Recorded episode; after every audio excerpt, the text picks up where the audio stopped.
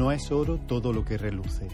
Mensaje de la palabra de Dios por el pastor Israel Sanz en la Iglesia Evangélica Bautista de Córdoba, España, 1 de octubre de 2023.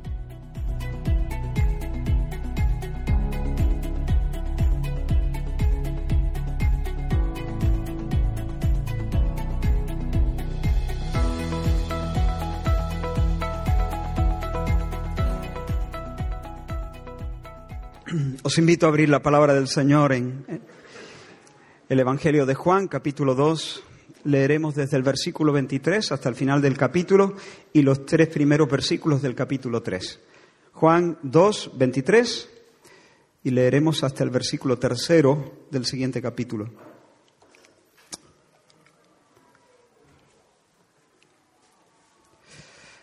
Permitidme una oración. Señor, gracias por por esta oportunidad de abrir tu palabra. Tu palabra es verdad. Y soy consciente de la batalla espiritual que se libra por nuestras almas. Concédeme, Señor, una victoria. Concédenos, Señor, una victoria. Queremos ver milagros, Señor, en esta mañana.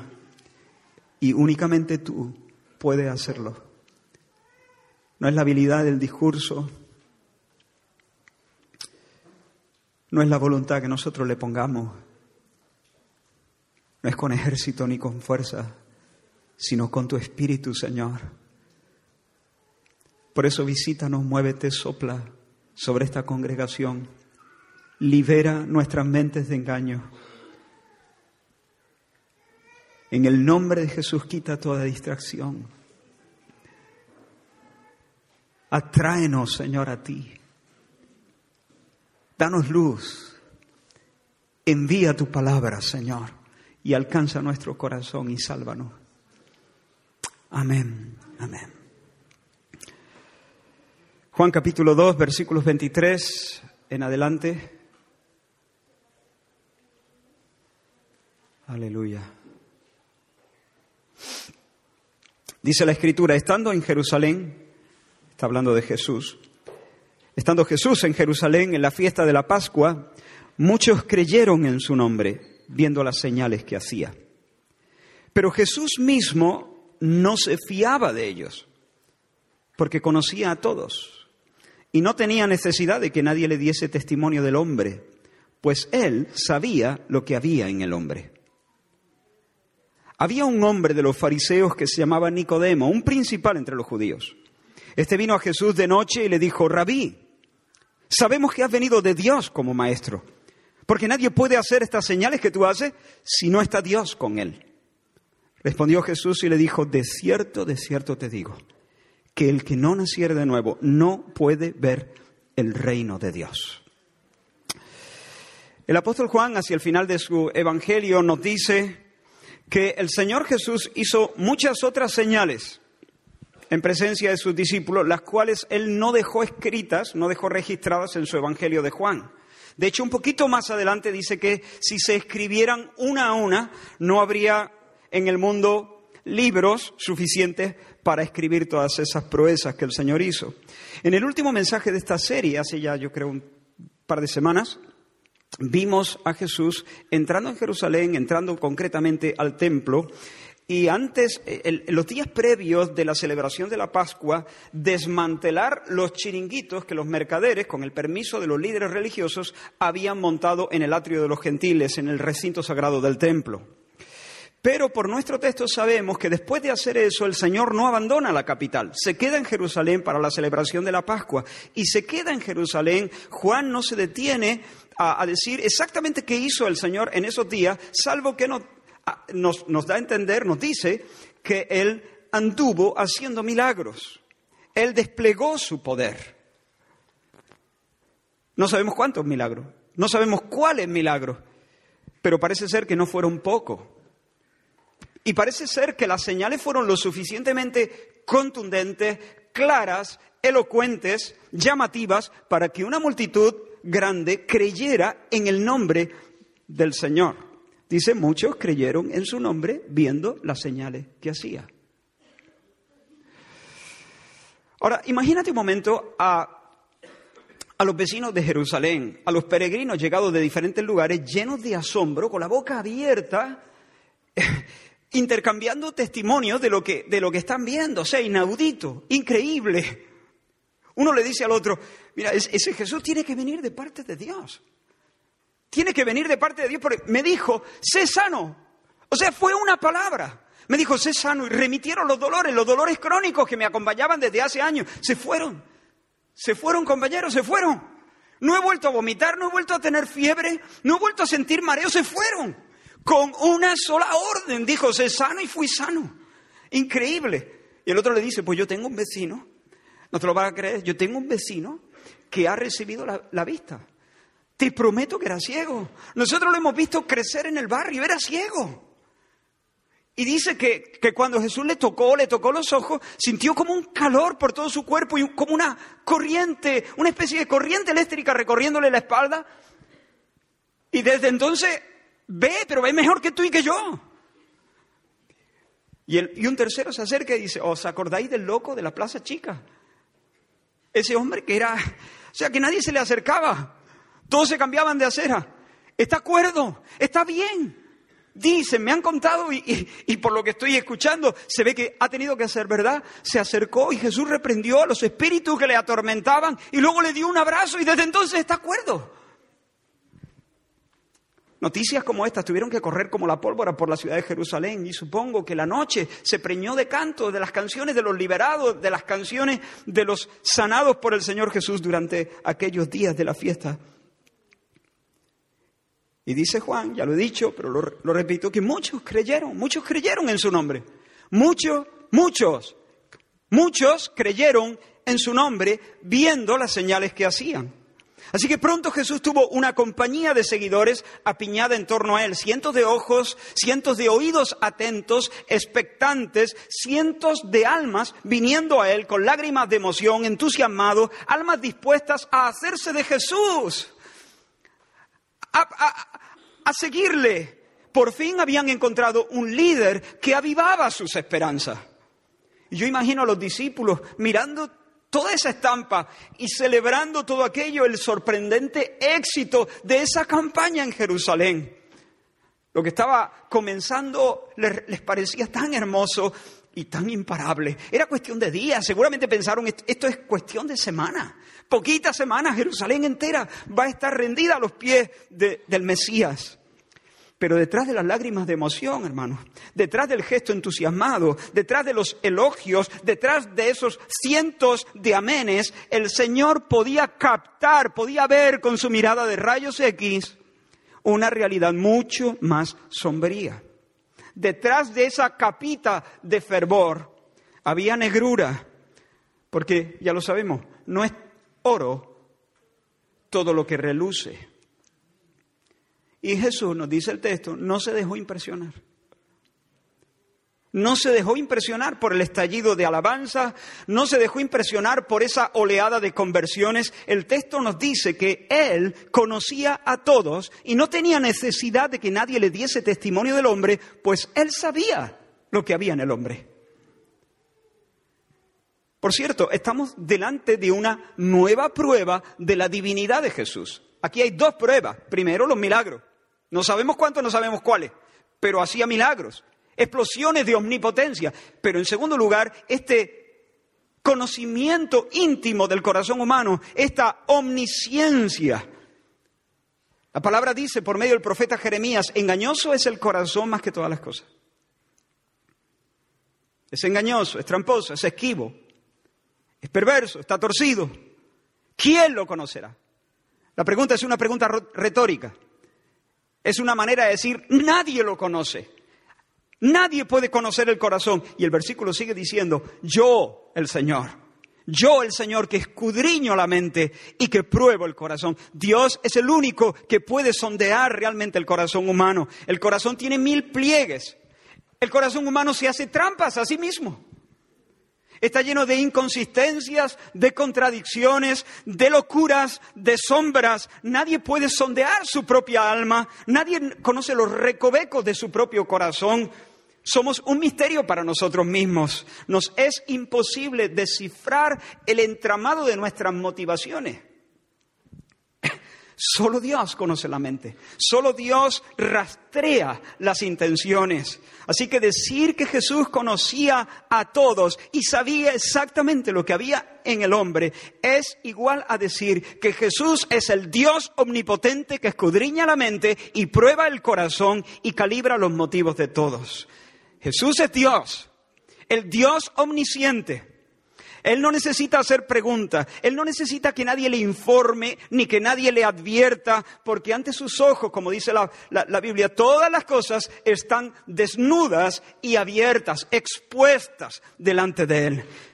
Y hermanos Jesús, en aquellos días, mirando a los cientos que le aclaman, sabe que esos relucientes aleluyas no son oro, es latón, latón bruñido.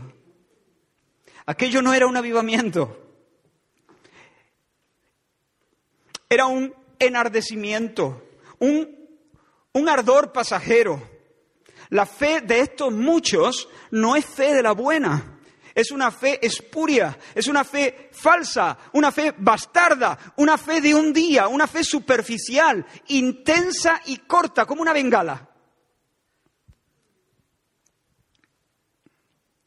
Ahora, fíjate que el pasaje dice que Jesús sabía lo que había en el hombre.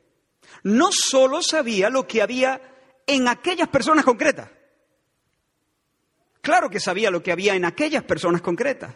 Igual que sabe exactamente lo que hay ahora mismo en tu mente y en la mía.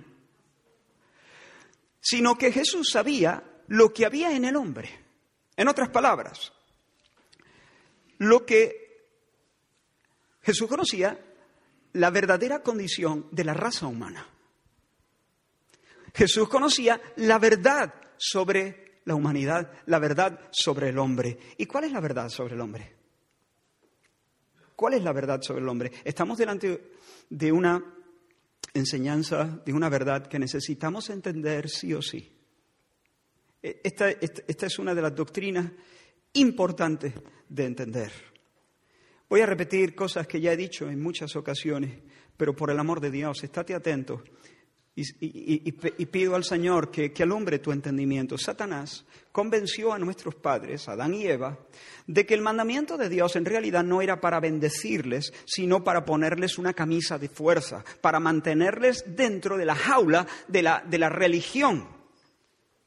Satanás le dijo a nuestros padres, Él sabe que no moriréis si coméis del árbol de, la ciencia del bien y del mal. Él sabe que no moriréis.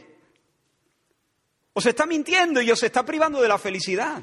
Él sabe que el día que comáis de ese árbol, vuestros ojos serán abiertos. Conoceréis el bien y el mal. Y entonces seréis como Dios. Seréis como Dios. Seréis independientes, seréis autónomos, seréis capaces de discernir qué es bueno, qué es malo, qué es hermoso, qué es feo, qué es verdad, qué es mentira. Seréis libres, libres para definir vuestra identidad, quiénes sois, libres para escoger vuestro destino, libres para trazar vuestra propia agenda. Escucha, autonomía, autoconfianza, autodeterminación, independencia. Te lo digo en palabras sencillas, seréis como Dios. Pero claro, Dios no quiere que sepáis eso. Dios, Dios, Dios, os quiere en un estado de inmadurez crónica. Porque no os ama, os necesita. Os necesita para sentirse alguien, os necesita para tener seguidores. Dios es un ser ensimismado. Y ya sabéis lo que pasó. Esa fue la mentira de Satanás. Y ya sabéis lo que pasó. Nuestros padres, en lugar de disfrutar de Dios, que para eso existían, y para eso existes tú, gozar de Dios. En lugar de disfrutar de Dios, quisieron serlo, codiciaron ser Dios y traspasaron el mandamiento. Comer no fue una travesura, comer no fue un error, comer no fue un fallo. Todos tenemos fallo. No, no, comer no fue un fallo, ni un error, ni una travesura. Comer fue un acto de alta traición, un acto de repudio a Dios, un levantamiento en armas contra la autoridad de Dios, un desprecio de su dignidad. Y cuando Adán pecó, todo se dislocó, todo, todo, todo Dios no, la, la creación angélica no, pero todo, todo, todo el mundo se dislocó. Él profanó el Edén, él profanó su propia alma, pero no solamente se profanó el Edén y se profanó su propia alma. Con él, con la caída de Adán, cayó toda la humanidad. Creo que he puesto este ejemplo en más, en más de una ocasión. Eh, yo soy el representante aquí. Yo soy el representante legal de esta, de esta congregación. Si nosotros quisiéramos pedir un préstamo, no haría falta que todos los miembros de la iglesia firmasen, ¿sí o no? No haría falta. Bastaría mi firma. ¿Por qué? Porque cuando yo firmo, delante de la entidad y delante de notario, o delante de quien tuviera que firmar, no lo estoy haciendo por cuenta propia y por riesgo propio, lo estoy haciendo como el representante legítimo de la congregación. Tranquilo, que no tengo nada entre manos y, y ese tipo de cosas no depende solo de mi firma, ¿no? Pero presta atención a este, a este versículo Pablo dice, cuando escribe su carta a los romanos, por la desobediencia de un hombre, Adán, por la desobediencia de un hombre, los muchos fueron constituidos pecadores. Dios había establecido una relación tal entre Adán y su descendencia, una relación legal entre Adán y sus descendientes, de tal forma que la culpa de Adán es puesta también sobre todos sus descendientes, sobre toda la raza humana. Ya sé que tú no comiste aquella fruta, pero a efectos legales la comiste. Porque Él te estaba representando. Ah, eso no es justo. ¿Por qué no? Dios había decidido que las cosas iban a ser así.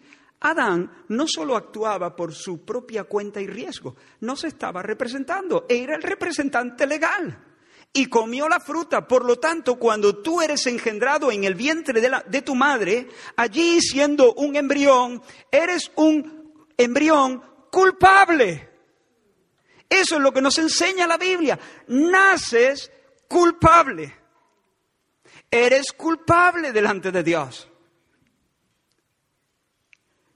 pesa una deuda infinita porque has pecado contra un Dios eterno, infinito. Nacemos culpables ante Dios, pero eso no es todo. Adán, además de ser el representante legal, es el padre, el progenitor de la raza. Entre Él y nosotros no hay solamente una relación legal. Entre Él y nosotros hay una relación orgánica.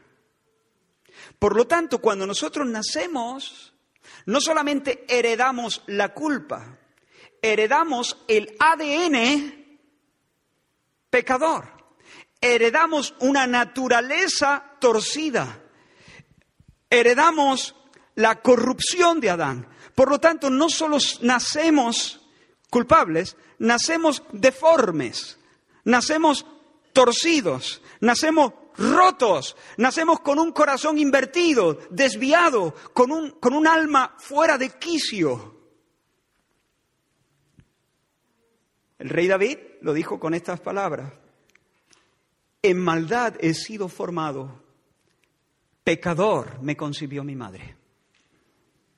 Pecador me concibió mi madre. Los teólogos llaman a esta condición el pecado original. El pecado original. Ahora, algunos se confunden con la expresión pecado original y piensan que el pecado original fue el primer pecado, el que nuestros padres cometieron en el origen. Entonces dicen, ah, bueno, en el origen, el pecado de Adán y Eva, por eso es el pecado original. No, se equivocan. Así no va. Los teólogos llaman pecado original a la ruinosa condición moral y espiritual en la que desde la concepción estamos todos los seres humanos. Esta es la realidad. Nosotros no pecamos, o sea, nosotros no somos pecadores porque pecamos. Nosotros pecamos porque somos pecadores. Es, distinto. No eres pecador porque pecas. Pecas porque eres pecador porque de fábrica no solamente vienes culpable delante de Dios, sino que vienes invertido, torcido, pervertido, corrompido, sucio, manchado, roto de fábrica. Por eso a los niños no hay que enseñarles a pecar. Lo que hay que enseñarles es a no pecar, a compartir las cosas, a no pelear, a no decir mentira, a no escupirle al compañerito. A eso hay que enseñarle. Y hay que esforzarse.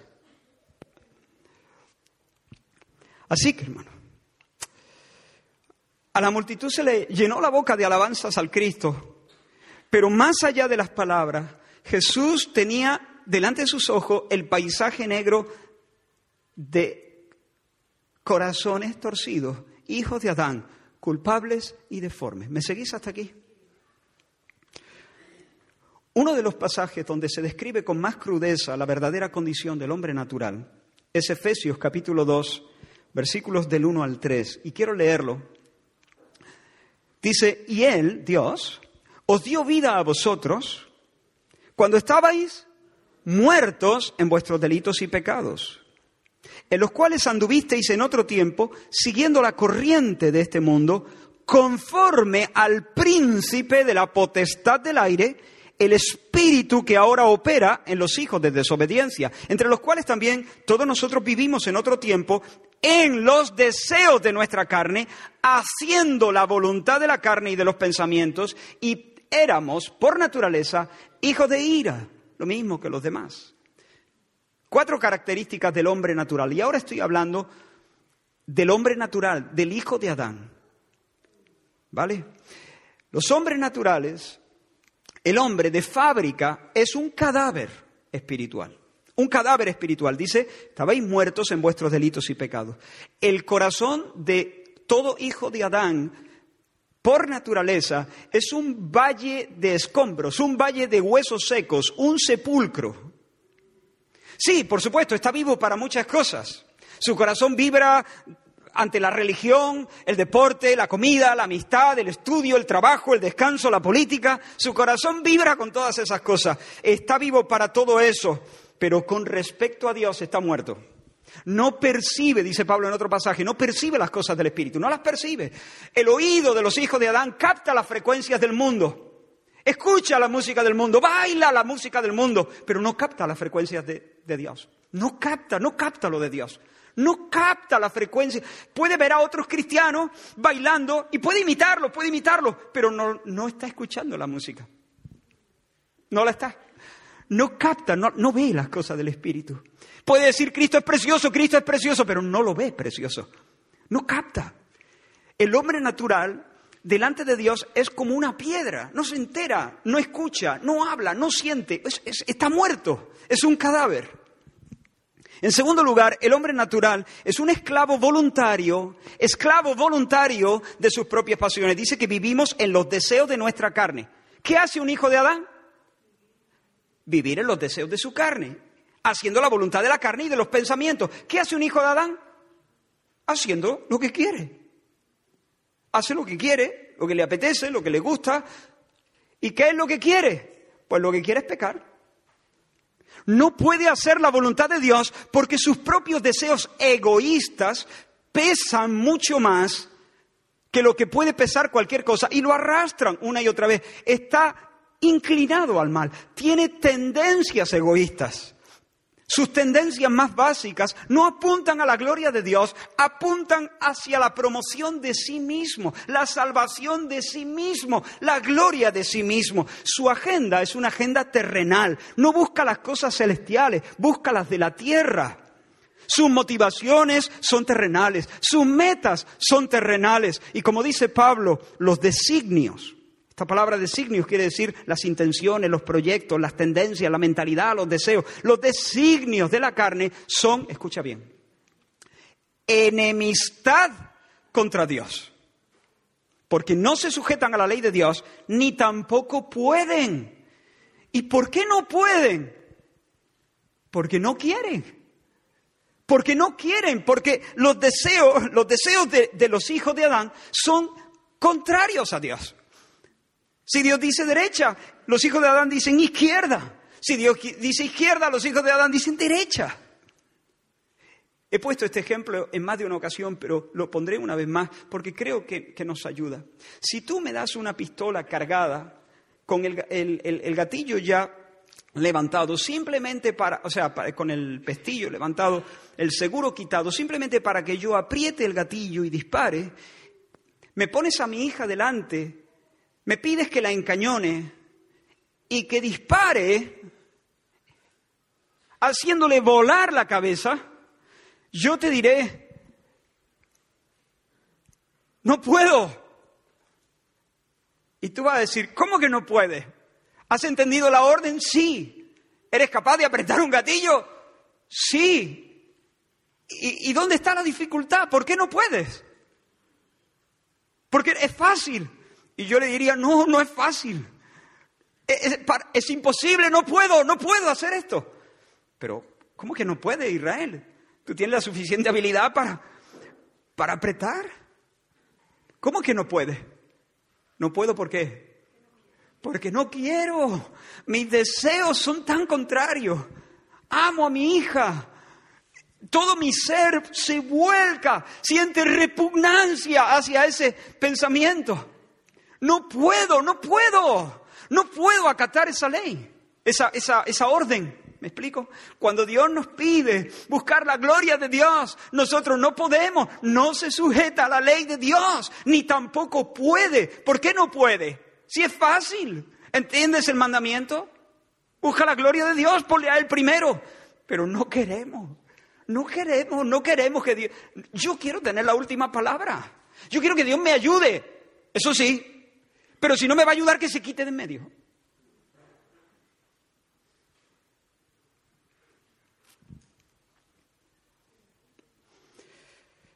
Yo quiero comandar mi propia vida. el hijo de Adán, estoy hablando, ahora estoy hablando. Y una persona así puede tener toneladas de religión, toneladas. Pero es religión de labios. En el mismo centro del corazón hay antagonismo, hay rivalidad, hay guerra. Los designios de la carne son enemistad contra Dios. Todo hijo de Adán es un hombre en la cara de Dios con el puño en alto desafiándolo. Dios dice, yo soy. Y el hijo de Adán que dice, no, soy yo.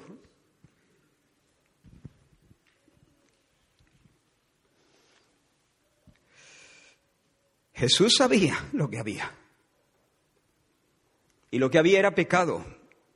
Y lo que había, e, era enemistad, pecado, esa fatal aleación de incredulidad, idolatría y soberbia. incredulidad, idolatría y soberbia. Esa aleación es lo que define el ADN del pecado. Los discípulos están frotando las manos mirando la estampa, como digo, y piensan, es oro, esto es oro, esto es oro. Jesús sabe que es lata, lata con, con barniz. Ellos dicen amar la verdad, celebran la presencia del Mesías en Jerusalén, pero en el fondo desprecian la verdad y eso se llama incredulidad. En el santuario íntimo de sus corazones abrazan la vanidad y eso se llama idolatría. Ellos se creen sabios en su propia opinión, se creen capaces de saber lo que les conviene y dicen, Cristo nos conviene y se creen capaces de elegir su propio camino. ¿Eso se llama? Soberbia. Y de nuevo se me, viene a la mente esta canción compuesta por Nacho Canot y Carlos Berlanga. ¿A quién le importa lo que yo haga? ¿A quién le importa lo que yo diga? Yo soy así y así seguiré, nunca cambiaré. No soy de nadie, no tengo dueño, me mantendré firme en mis convicciones. Mi destino es el que yo decido, el que yo elijo para mí. Bonita, ¿verdad? Este es el espíritu del anticristo. Esa canción, cantada por eh, Fangoria, Alaska, expresa con descaro lo que todo corazón humano, todo corazón humano, todo corazón humano, desde los hijos de Adán, grita sin palabras en la cara de Dios. Todos hemos conocido personas que son muy amables, muy dulces, sonrientes, cercanas, cálidas. Es una maravilla estar con ellos, pero de repente alguien nos dice, no le conoces, no le conoces, no le conoces. Tendrías que verlo en su casa, tendrías que verlo cuando le presionan, tendrías que verlo cuando le llevan la contraria. Entonces se envenena, se endemonia. Todo es fachada. Bueno, con la religión pasa esto. Hay muchos diciendo aleluya y gloria a Dios, pero por dentro están diciéndole al Señor en su cara, sin palabras, con un grito sordo, yo no tengo dueño, yo soy el capitán de, mi, mi propia alma, yo decido el camino que voy a seguir, si tú me ayudas, estupendo, pero si no me ayudas, ya me basto yo solo. En su corazón están diciendo, no hay Dios, no hay Dios. O en otras palabras, que se quite Dios de en medio. En tercer lugar, el hombre natural, además de estar muerto para Dios, en delitos y pecados, además de ser un esclavo voluntario de sus propios deseos, es un prisionero del diablo. El pasaje de Efesios que hemos leído afirma que los descendientes de Adán viven conforme, de acuerdo, al príncipe de la potestad del aire, el espíritu que ahora opera, opera significa obra de manera eficaz. Comanda, vamos, en los hijos de desobediencia. En su primera carta Juan lo dice de manera más sencilla. Juan dice a los creyentes, sabemos que somos de Dios y el mundo entero está bajo el maligno bajo el control del diablo. La, libertad que el hombre natural piensa que disfruta es una mera ilusión. Lo cierto es que los hombres, por naturaleza, viven en cadena, bajo el control del diablo, sometidos a la influencia irresistible de su sistema anticristo llamado mundo. El hombre es un bufón del, del diablo. Y en cuarto lugar, es un maldito todo hijo de Adán nace bajo el desagrado divino. Es un hijo de ira. Un hijo de ira. Nace bajo la justa ira de Dios. Por cuanto Dios es santo y Dios es bueno y Dios ama la justicia, piénsalo. Dios es santo, Dios es bueno y Dios ama la justicia. ¿Qué hace Dios cuando ve a un corazón gritando con descaro en todo su rostro la canción de Fangoria. Dios, te lo voy a decir, desenvaina su espada. Eso es lo que hizo en Génesis cuando expulsó a Adán y Eva, y eso es lo que sigue haciendo. Su desagrado, su repulsa, maldito todo aquel que no anduviere en estas palabras. En otro sentido, Dios no quiere que perezcan. En otro sentido, Dios nos ama. En otro sentido, nos cuida providencialmente, nos regala lluvias y cosechas y los besos de nuestros hijos. Pero en un sentido muy real, Dios está airado contra el impío todos los días. Dios tiene desenvainada su espada. Dios no es un osito de peluche. Dios no es un algodoncito de azúcar. Dios es santo, Dios es bueno y por lo tanto estamos en problemas si no hemos sido cambiados por Él. Entonces, Jesús sabía que alguien impresionado por los milagros no necesariamente es alguien transformado en su interior. Una cosa es estar flipando con los milagros y el poder de Jesús. Una cosa es estar entusiasmado con, con Jesús y querer apuntarte a su curso.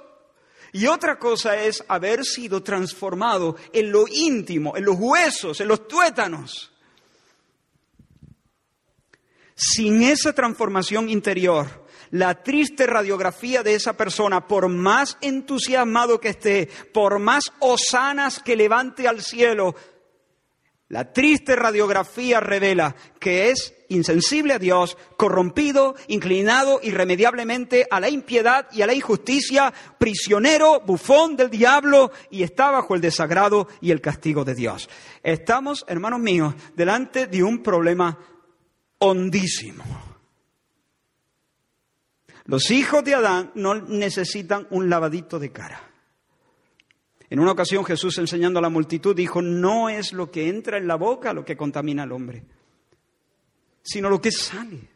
Lo que sale de la boca, eso contamina al hombre. Los fariseos se confundieron y los discípulos más adelante le pidieron explicaciones. Señor, explícanos que, explícanos esta parábola. Jesús les dice, no entendéis. No entendéis que todo lo que entra en la boca va al vientre y luego a la letrina. Pero lo que sale de la boca, ¿de dónde sale?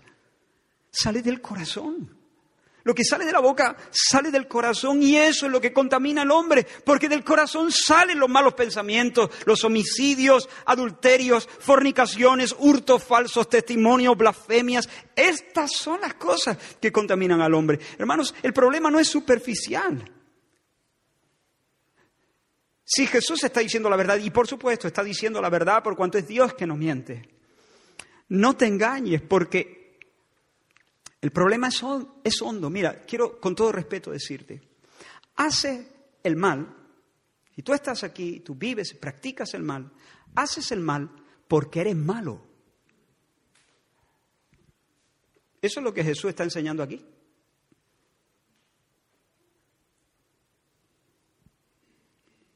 Te pones como te pone, no porque otros te provocan, no porque otros te irrespetan, no porque otros te desplazan, no es porque otros te ponen de los nervios. Por supuesto, es posible que los demás no te traten bien, no te estén tratando bien, pero a Jesús tampoco lo trataron bien. Pero tú, en lugar de hacer lo que hizo Jesús, callar y bendecir y esperar en Dios como Él hizo, tú murmuras y atacas y resoplas y simulas y guardas rencor y te alegras de la caída del otro y envidias y maldices y todas esas cosas. ¿Por qué? Corazón deforme, torcido. Hay lujuria en tus ojos, no porque tu compañera se vista para provocar. Por supuesto que es posible que se vista para provocar, muchas mujeres lo hacen. Aunque ahora no esté bien visto decir esto, todos nosotros, todos nosotros y todas vosotras sabéis que eso es verdad. Es posible que tu compañera se vista como una prostituta, pero Jesús nunca devoró con su mirada a ninguna mujer, vistiese como vistiese.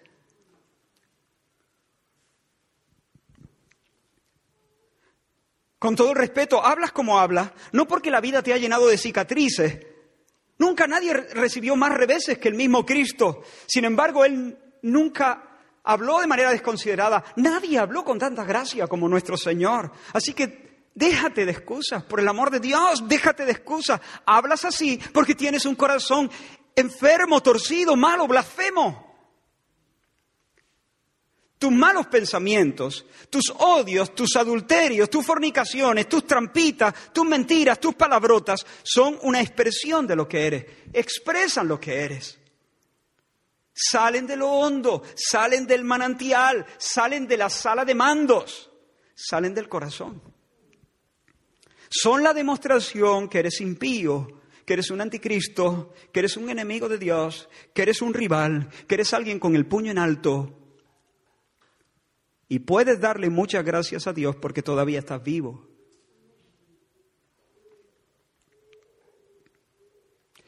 La Biblia enseña que el pecado ha afectado todas nuestras facultades nuestra inteligencia, nuestra voluntad, nuestros afectos, nuestra conciencia, nuestra memoria, nuestra imaginación, nuestra conducta, todo. No existe ningún residuo neutral en el alma humana. No hay ningún espacio que no haya sido manchado por esta lepra, por esta peste del pecado. El apóstol Pablo, cuando escribe a los romanos en el capítulo 3, dice, no hay justo ni aún uno. No hay quien entienda la mente. No hay quien busque a Dios, la voluntad y los afectos. No hay quien haga lo bueno, la conducta. No hay ni siquiera uno, todos. Todas las facultades. Así que volvemos a la multitud. La multitud gritaba, creo, creo, pero Jesús sabía la verdad. ¿No entiende? no buscan a Dios, no hay quien haga lo bueno. ¿Han visto los milagros? Lo que está pasando es esto. Ellos han visto los milagros y ellos tienen planes maravillosos para sus vidas, como todos nosotros. Porque todos nosotros queremos ser felices, ellos quieren ser felices, eso está muy bien, no lo critico. Ellos tienen planes maravillosos para sus vidas, sueñan con dejar atrás sus penurias y acaban de encontrar un facilitador. Acaban de encontrar un tipo que hace milagros. Acaban de encontrar un solucionador de problemas, un Mesías desbrozador. Alguien que quita de en medio los, los, escollos, un allanador de caminos, un capitán que los lidere hacia la conquista de sus proyectos personales. ¡Aleluya! Tenemos lo que necesitamos, aleluya, gloria a Dios, me voy con Cristo. Pero como sus corazones no han cambiado, su fe, su fe es la fe nacida en un corazón incrédulo. Es la fe de los incrédulos. Los incrédulos también creen, pero creen con una fe falsa. Es una fe caída, que brota de un corazón caída. Es una, una fe mala, deforme, es una, una fe que sale de un corazón incrédulo, idólatra y soberbio. Su fe, usando con solemnidad y con, y con respeto una expresión bíblica, es un paño de menstruación. Eso dice Isaías. Todos nosotros somos como suciedad y toda nuestra justicia, fíjate que no dice todas nuestras maldades, no dice todas nuestras maldades, dice toda nuestra justicia son como trapo de inmundicia, literalmente en el hebreo, un paño de menstruación. Su fe es un paño de menstruación.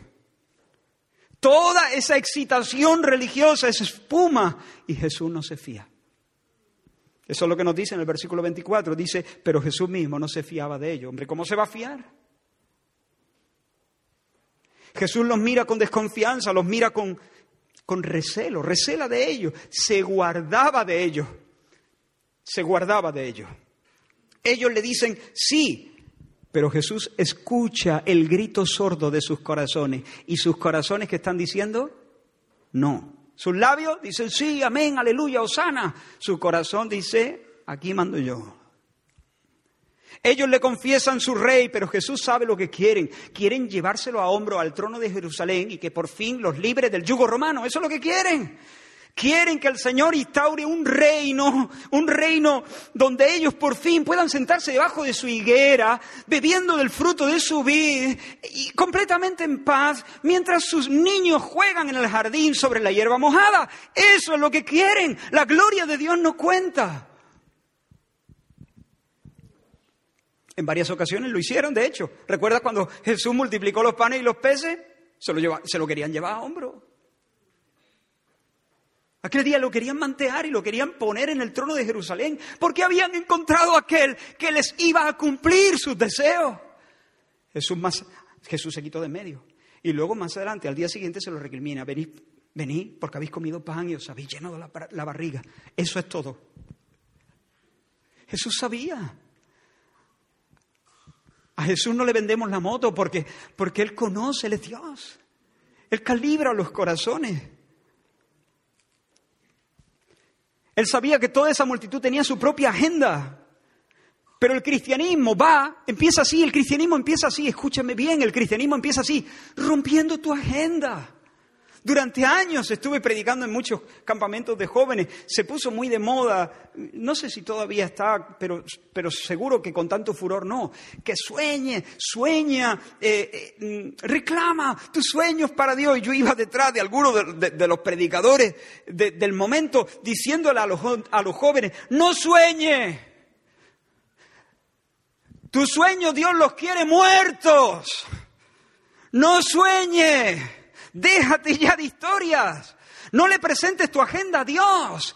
Tírate al suelo, pon la boca en el polvo, escucha la palabra de Dios, ríndete por completo, destroza la agenda, dale una patada, húndela en lo profundo del mar.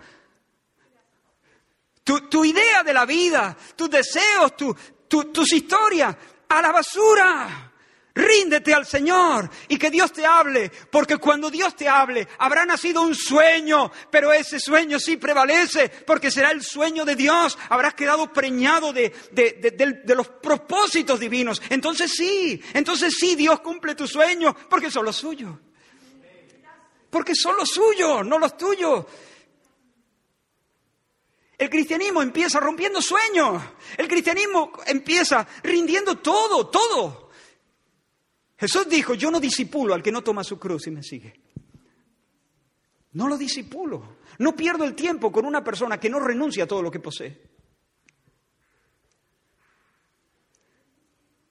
Un poco salvaje eh, la declaración, ¿no? Pero nadie puede decir que el Señor no quiere vender la moto. El Señor, el Señor no es como uno de estos anuncios, ¿no? Que te dicen, siempre me acuerdo el de, el de Vitespre, ¿era? Vitespre el frotar se va a acabar, sí, claro. Ese era, ¿no? Claro, y, le echaba allí y, y, lo echaba y lo sacaba, y lo sacaba reluciente. Mentira, mentira. El Señor no es así. El Señor te lo dice entrada, tienes que renunciar a todo lo que posees, tienes que renunciar a todos tus sueños, se acabó tu vida, a colgar a la cruz. Y luego, a partir de ahí hablamos. Toma tu cruz, considérate muerto, y a partir de ello te disipulo. Así empieza el cristianismo. Esa no es la, esa no es la pantalla final del, cristianismo. Esa no es la, la, meta. De, no, ese es el comienzo, esa es la puerta. Esa es la puerta. Jesús veía toda esa multitud y sabía que no había pasado la puerta. Ellos tenían sus agendas, ellos tenían sus propósitos, tenían sus ideas. Y habían encontrado un Mesías desbrozador que les iba a talar todos los árboles y que les iba a allanar el camino hacia el cumplimiento de sus sueños. Jesús no se fía, Jesús les guardó, les guardaba la distancia porque sabían que eran de otro Padre, eran de otro reino, eran gente ensimismada, eran de otro espíritu, aunque estaban aclamando su nombre. Jesús los sana, sí, los, sanarlos sí, y les hace bien, los sana, pero no les da su corazón. Porque si les da su corazón, si se pone a andar con ellos, sería un yugo desigual. Y Jesús no hace yugos desiguales con los incrédulos. ¿Los ama? Por supuesto que los ama, pero no son sus amigos. Porque el ego de ellos está intacto. Por eso, aunque hoy le veneran, aunque hoy le aclaman, Jesús sabe que mañana, cuando le vean molido a golpes, cuando le, vean tratado como si fuese un mequetrefe, coronado de espinas, vestido de púrpura, él sabe que cuando Pilato mañana se dirija a ellos y les diga, y les diga, he ahí el hombre, ved aquí a vuestro rey. Él sabe que ellos dirán, bueno, pues suéltanos a Barrabás. A lo mejor no hace tantos milagros, pero por lo menos lucha en favor de nuestros sueños. Cuando le vean así, Jesús sabe que sus corazones estarán completamente desencantados con Cristo, estarán descorazonados porque Cristo, pensarán ellos, les ha fallado rotundamente. Ellos hubiesen estado dispuestos a ir al fin del mundo con Cristo, hombre, pero no para esto. Para esto no.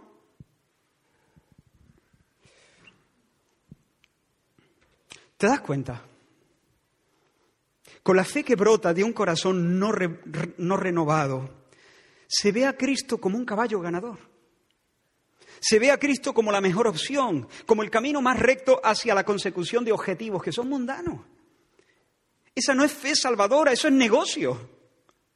Esa no es la fe de un corazón que adora, sino la fe de un corazón que quiere hacer de Dios un socio, un socio.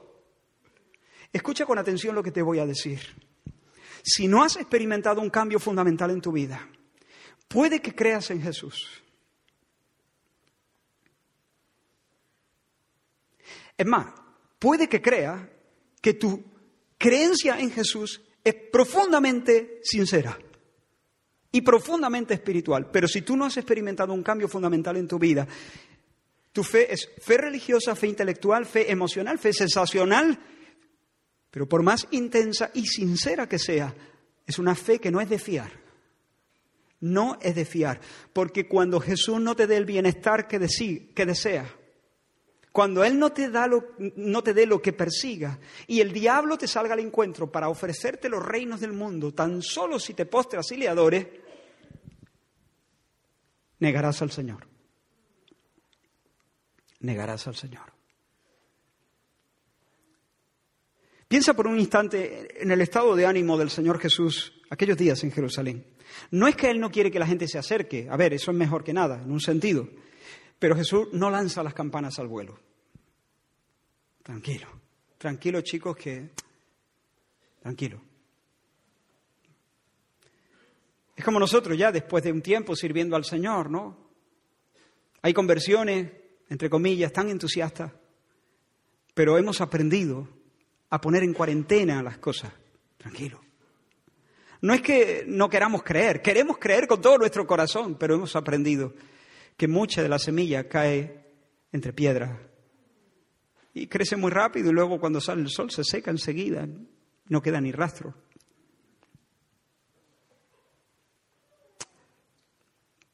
En nuestro refranero hay un dicho que, va así, cría cuervo y te sacarán los ojos. Lógico, los cuervos son aves carroñeras. Esa es su naturaleza. Y su naturaleza no cambia aunque tú los críes en casa y tú les des de comer de tu mano.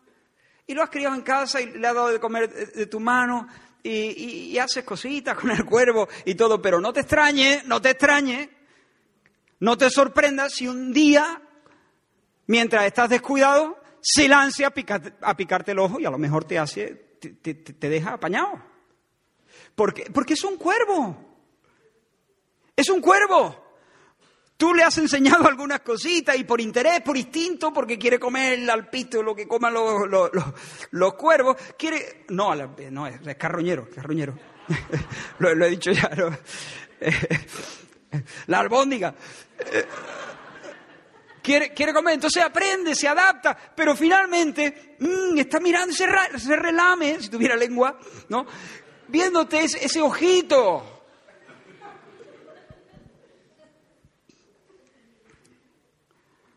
Jesús sabe que aunque la multitud ese día en Jerusalén coma de su mano, siguen siendo cuervos, siguen siendo cuervos, siguen siendo hijos de Adán, soberbios, incrédulos e idólatras. Había un hombre de los fariseos que se llamaba Nicodemo. Sigue diciendo nuestro texto. Un principal entre los judíos vino a Jesús de noche y le dice, Rabí, sabemos que has venido de Dios como maestro porque nadie puede hacer estas señales que tú haces si no está Dios con él.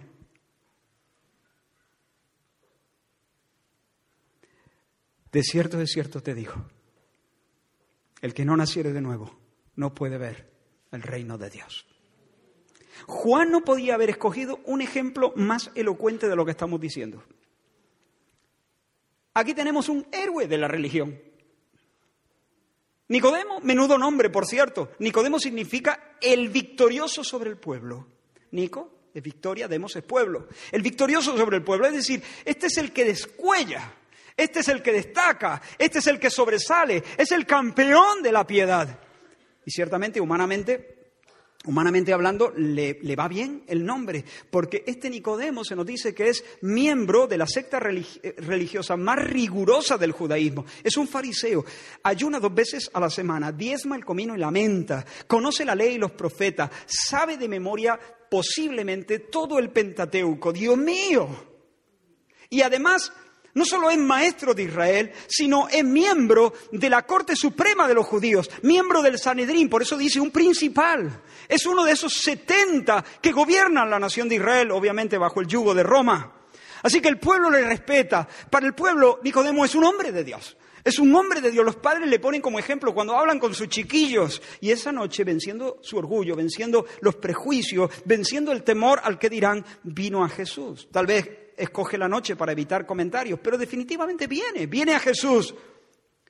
Nicodemo está al tanto de los milagros, él ha visto cosas increíbles, o por lo menos se las han contado, está, está al tanto, y aunque los religiosos de ese tiempo, muchos están empezando a decir que Jesús hace los milagros que hace por el poder de Belcebú. Te saca fuera demonios porque Belcebú lo gobierna, y porque, aunque Él sabe que no es así. Nicodemo dice, no, no. Para sus adentros, él dice, imposible, imposible. El sello del cielo está sobre este joven. Así que cuando Nicodemo llega a Jesús, le dice, rabí, que significa maestro, tú vienes de Dios. Definitivamente tú vienes de Dios. Yo he visto los milagros, tienes que venir de Dios, porque nadie es capaz de hacer las cosas que tú haces bajo, bajo la fuerza oscura del diablo. Eh, eso es de Dios, tienes que venir de Dios. Sabemos que has venido de Dios como maestro. Ahora, pausa, pon, la pausa. Mira, mira esa estampa un momento. Un hombre profundamente religioso, que es un referente social, que es un grande en Israel, que está reconociendo a un joven de 30 años como un rabino, como un maestro, y además le reconoce que lleva el sello de Dios sobre su ministerio, que viene de parte del cielo. Pero hermano Jesús, de nuevo, no lo abraza y se entusiasma y le dice, bienaventurado eres Nicodemo, porque esto no te lo reveló carne ni sangre, sino mi Padre que está en... No le dice eso. Jesús sabe que por más amable que sea ese hombre, que por más convicciones acertadas que tenga ese hombre, si no ocurre algo más profundo, algo más radical, algo más entrañable, si no se produce un cambio más básico y fundamental, ese hombre se va a ir al infierno. Por eso Jesús va al grano, con mucha sinceridad, con mucho cariño. Nicodemo, no te olvides de lo que estoy a punto de decirte. Nicodemo, deja que estas palabras se te hundan bien en el pecho. Si tú no naces de nuevo, no puedes ver el reino de Dios.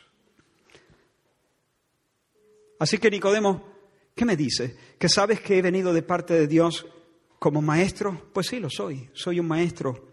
Pero tú, Nicodemo, déjame ponerlo con mis palabras y no os perdáis ahora. Nicodemo, tú vestirías a la mona, tú enseñarías a una mona a vestir de seda y sentarse como las damas para que participe en tu banquete de boda. ¿Lo harías? ¿Tú bañarías con sales a la puerca y la perfumarías con los perfumes más caros? Por supuesto no, porque la mona acabaría vestidita de seda en los árboles del jardín, buscando piojos en la cabeza de tus invitados para comérselo. Y la puerca lavada regresaría al cieno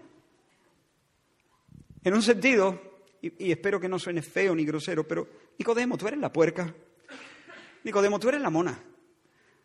Nicodemo, tú eres el cuervo. Tú no necesitas un maestro, tú no necesitas un vestidito de seda. A ti te hace falta más que instrucción, más que corrección, más que entrenamiento, porque eres un hijo de Adán. Y como hijo de Adán estás muerto en tus delitos y pecados. Los cadáveres no necesitan una lección, los muertos no mejoran. Eres un hijo de Adán, eres un esclavo voluntario de tus pasiones. No es que no sepas, Nicodemo, es que no quiere. Es que no quiere. No puedes porque no quieres. No puedes porque no quieres. Eres un hijo de Adán, Nicodemo. El diablo te tiene agarrado del cuello. Eres un hijo de Adán. Estás bajo la justa condenación de Dios. No necesitas un modelo a imitar. No necesitas un líder a seguir. Necesitas que el omnipotente sople vida sobre el valle de huesos secos de tu corazón. Necesitas recibir otra identidad, otro ADN, otro nombre, otro padre, otro destino. Necesitas nacer de nuevo o necesitas nacer de arriba. También se puede traducir así. Nacer de lo alto, nacer de arriba. Necesitas un reinicio celestial. Hermanos, ¿qué es el nuevo nacimiento? Nos acercamos ya al final. ¿Qué es nacer de lo alto? Martin Lloyd Jones lo definió de esta manera. Es la obra sobrenatural de Dios por la que se implanta un principio de nueva vida en un hombre o en una mujer con el resultado de que la disposición básica del alma se torna santa. El nuevo nacimiento es un milagro que hace que el alma se recomponga. Todas las facultades que estaban dañadas, la voluntad, la inteligencia, la imaginación, la memoria, etcétera, todo se reorienta hacia Dios. El corazón es imantado hacia Dios, por supuesto, sigue afectado por el pecado. El pecado sigue manchando como chapapote el alma, pero la disposición básica ha cambiado. ¿Se entiende eso? La mona ya no es mona. La puerca ya no es puerca. Las cosas viejas pasaron, todas son nuevas. Y aunque lo vivido ha dejado patrones de comportamiento tatuados en nuestro corazón, en nuestro fuero interno, hay patrones, hay inercias la mona ya no es mona, pero como ha estado 40 años subiéndose a los árboles, aunque hay un cambio de naturaleza, hay restos del pecado, hay inercias. Ya no son tendencias básicas, pero sí son ciertas tendencias. No son las más básicas. Las más básicas se elevan al cielo, pero todavía está allí el pecado incordiando. Por eso la inercia nos, nos lleva a veces a subirnos al árbol. Por eso la inercia nos lleva a veces a revolcarnos en el barro. Pero ahora, en el fondo, de verdad de la buena, preferimos sentarnos a la mesa y preferimos llevar el olor de los perfumes caros. Estamos viciados y viciados como estamos, tenemos esos prontos, tenemos el pronto de hacer lo que solíamos hacer y a veces cedemos o no. A veces cedemos, a veces, a veces cedemos, a veces cedemos pero ¿sabes qué pasa? Cuando cedemos de manera consciente, los nuevos impulsos, las nuevas tendencias que son las más básicas, las más fundamentales, las más hondas, se imponen. Sencillamente hemos cambiado. Hemos cambiado al punto que aunque no hubiera cielo ni infierno, no nos subiríamos en los árboles. No querríamos subirlos ya en los árboles porque ahora tenemos nuevos gustos, tenemos una nueva mente, aunque nadie nunca nos reclamara nada, aunque Dios no, no, no, no, no, nos juzgase o nos castigase, nosotros ya no podríamos volver a lo de antes, porque ahora hay una, una verdadera repugnancia hacia eso y un apego, un amor verdadero hacia la santidad. No solamente perseguimos la santidad, sino que preferimos la santidad, preferimos la santidad. Mirad, sentados aquí, domingo tras domingo, hay muchas personas que piensan que creen, pero no creen. Bueno, creen, pero con una fe bastarda, porque su agenda sigue siendo mundana.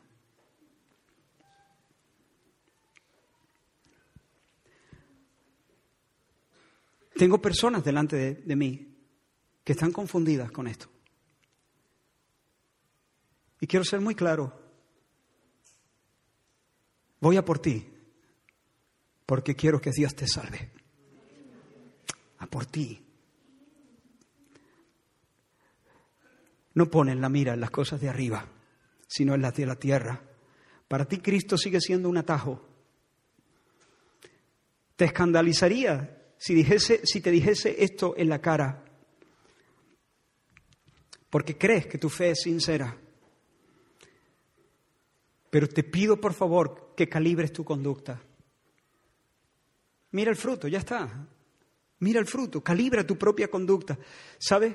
El que es nacido de Dios, y ahora voy a ir muy al grano, la próxima semana vamos a hablar más del nuevo nacimiento y cómo se produce, porque entraremos mejor en el pasaje, en esta conversación bendita entre Jesús y Nicodemo. Pero hoy quiero dejarlo aquí, pero terminar de decir lo que estoy diciendo.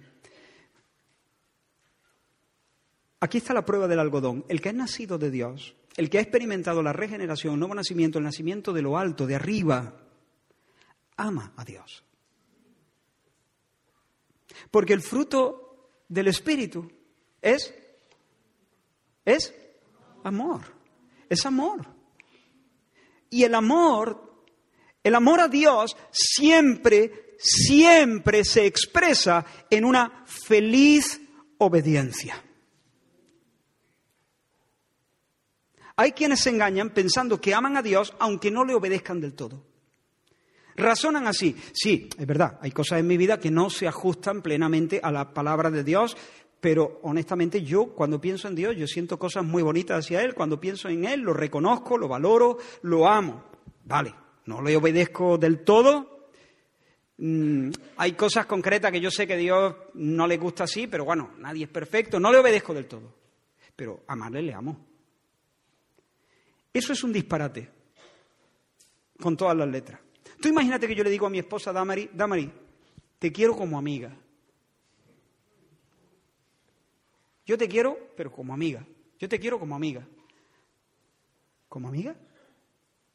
¿Eso qué o sea, suena muy feo, o sea, suena mal. Explícate, Israel, ¿qué, quiere decir? Porque Damaris tendría derecho de decirme, mira Israel, por cuanto yo soy tu esposa, si tú no me amas como esposa, entonces no me amas.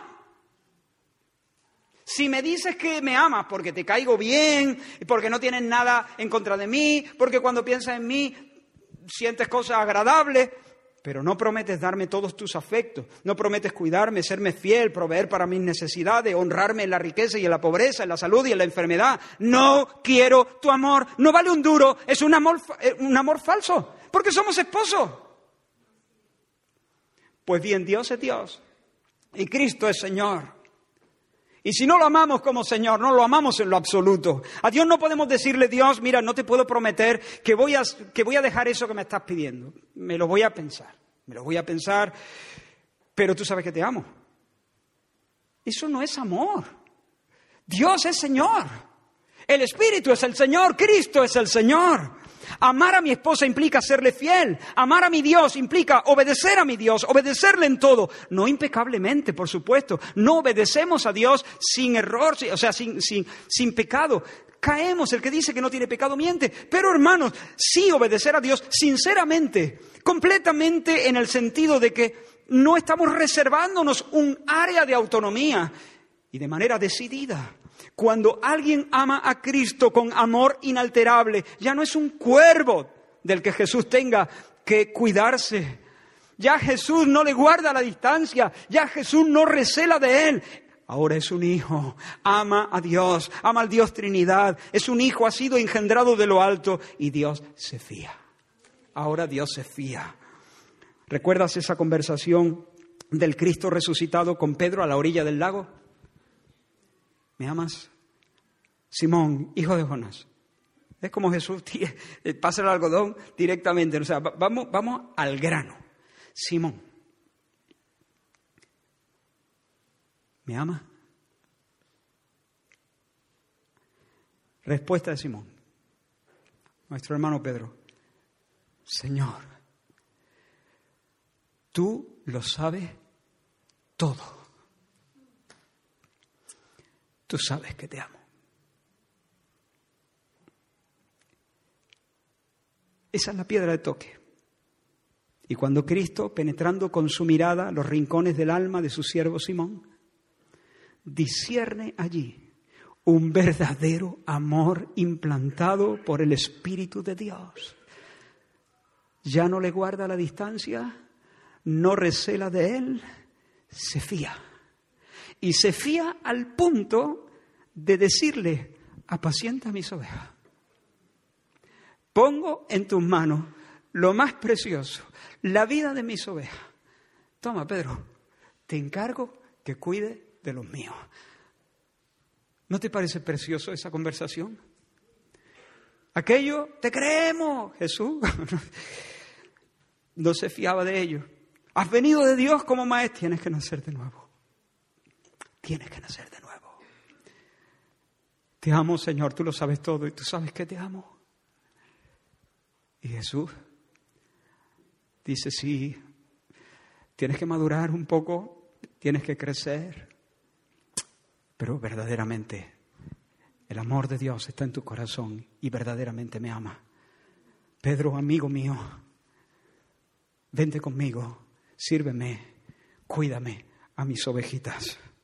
Bendito sea el nombre del Señor.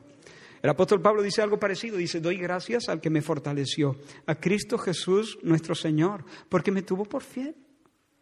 Me tuvo por fiel poniéndome en el ministerio. Al ponerme en el ministerio, Él, me estaba diciendo, veo tu corazón, sé que me ama, sé que eres nacido de arriba, sé que eres parte de mi rebaño, sé que eres mi siervo, me doy gracias a Dios que me tuvo por fiel. No, no, no me miró con recelo, me puso en el ministerio. Sé que hay Nicodemos entre nosotros. Escúchame bien, termino ya, escucha esto bien. No estoy aquí para decirte en este día que seas bueno. porque no puede ser bueno. No puede. Recuerdo una vez que discipliné a mi hija, a mi hijita, creo que lo he contado en alguna ocasión, y me dijo entre sollozos, papá, que yo quiero obedecerte, pero es que no puedo.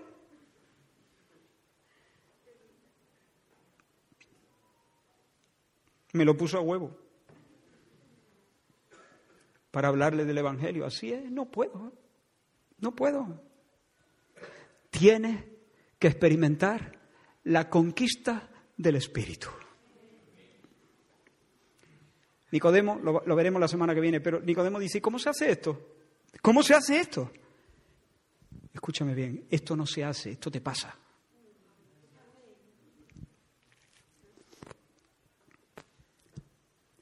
Te tiene que pasar. Por lo tanto, termino diciéndote, rogándote de hecho, clama, clama, clama, confiesa tu pecado, reconoce tu impotencia. No puedo, Señor, es que no puedo, es que no puedo, no puedo, desespera de ti, desespera de ti, deja, deja de, ¿sabes? Deja de, de, de, de, montar en caballo y usar espadas, que no es con ejército, que no es con fuerza, es con su espíritu. Espera solo en Dios, clama, confiesa tu pecado, reconoce tu impotencia, desespera de ti, espera solo en Dios. Espera en Dios, espera en Dios, sigue esperando en Dios, sigue clamando, no te mires a ti mismo, no te mires a tus propias incapacidades, alza la mirada, espera en Dios, sigue esperando de Dios hasta que el viento sople, hasta que se mueva sobre tu alma como se movía sobre la faz de las aguas en, la, en Génesis. Entonces experimentarás en tu propia vida el regénesis, la regeneración, el nacimiento de lo alto. Y a ti que has nacido de arriba. Ahora hablo a los creyentes, a los que han nacido de lo alto, tan torpes como somos. El Señor nos invita hoy a su mesa, a participar de los símbolos. Él nos tiene por fieles, no solamente poniéndonos a su servicio, Él nos tiene por, por fieles, sentándonos en la comida familiar, dándonos, dándonos su carne y su sangre simbólicamente, ¿no? De esta manera el Señor nos dice, he aquí mi hermano y mi hermana y mi madre, estos son. Así que vamos a terminar con un canto. Si tú no has,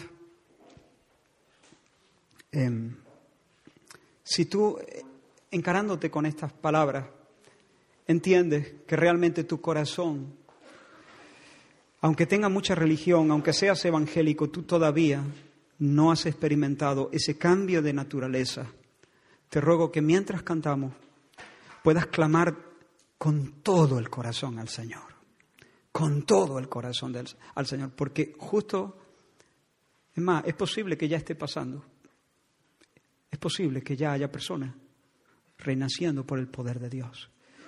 Pero si no, clama, dile Señor, cámbiame, mira a Cristo Mira a Cristo en esta mañana, muriendo en la cruz por los pecados de los pecadores, comprando la salvación de los redimidos.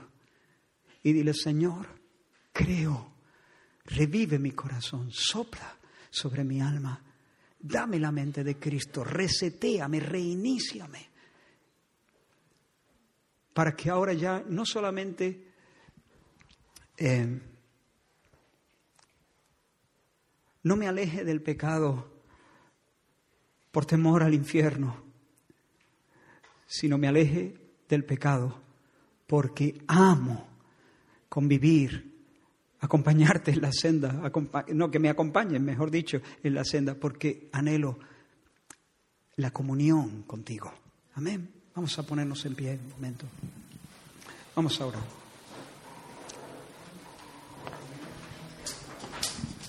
Aleluya.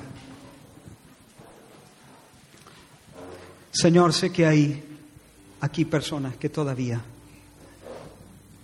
no han conocido el poder transformador de la regeneración. Señor, ni, ni una palabra, ni ni un mensaje puede hacer eso, solo tú. No se produce cuando formulamos una oración, solo se produce cuando el Espíritu Soberano hace su obra libremente en el alma de alguien. Pero Señor, clamamos, juntos clamamos, iglesias clama, juntos clamamos para que haya nuevos nacimientos. Personas que están viviendo la práctica del pecado, despierten a una nueva realidad.